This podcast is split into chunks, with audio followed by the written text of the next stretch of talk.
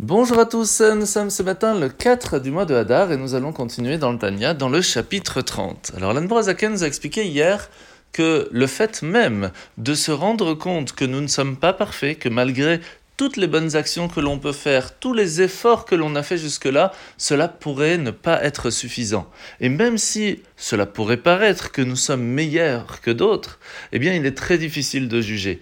Parce que l'endroit où nous nous, trouvons, l'éducation que l'on a eue, nous a permis d'arriver à cela. Mais est-ce que cela est un effort aujourd'hui? Est-ce que nous arrivons à mettre le cœur aujourd'hui à tout ce que l'on fait pour Dieu?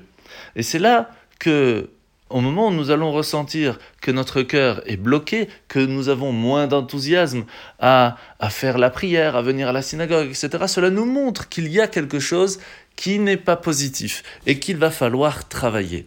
La première base, on ne peut pas comparer une personne à une autre. On ne peut pas juger l'autre. Parce que l'endroit où il se trouve, la façon dont il agit, l'effort et le cœur qu'il va mettre à faire une bonne action, à prier, à venir même ne serait-ce qu'une seule fois à la synagogue, pourrait être cent à mille fois mieux que tout ce que l'on peut faire dans l'année. Cela va dépendre bien sûr du cœur qui aura été placé dans cette action. C'est pour cela qu'on doit se rendre compte que la façon comment est-ce que l'on va faire une bénédiction avant de manger, quand on va faire le Birkat Amazon, quand on va prier, quand on va étudier, quand on va aider une autre personne, lorsque l'on va faire la tzedaka, est-ce que c'est fait avec cœur Est-ce que c'est fait vraiment comme il le faut? Est-ce qu'on attend toujours à ce que la tzedaka que l'on donne soit toujours au moment le plus facile, là où nous avons la possibilité, là où c'est, ça nous donne euh, beaucoup de, de, de fierté, entre guillemets? Est-ce qu'on a réussi à aller au-delà de ça? Et ce sont ces questions-là qu'il faut se poser en soi-même pour voir où nous nous trouvons. Cela va automatiquement nous rendre compte que nous ne sommes pas du tout parfaits, qu'il y a encore beaucoup de travail à faire, et cela nous permettra de ressentir l'effort fourni à continuer à faire de bonnes choses, et alors à ressentir aussi de la joie par rapport à cela. Alors la mitzvah de ce matin, c'est la mitzvah positive numéro 105, c'est le commandement qui nous était enjoint en ce qui concerne l'impureté de matière séminale.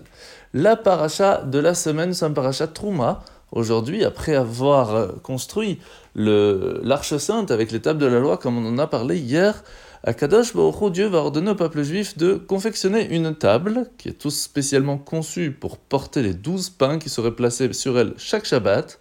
Et juste après, la menorah, le candélabre à sept branches en or. Ce qui est intéressant, c'est que Moshe n'a pas compris toutes les instructions que Dieu lui a données sur la façon de fabriquer le candélabre. Alors, Hachem va lui donner la vision d'un candélabre de feu. Et même avec cela, cela semblait, entre guillemets en tout cas, trop compliqué à concevoir pour Moshe.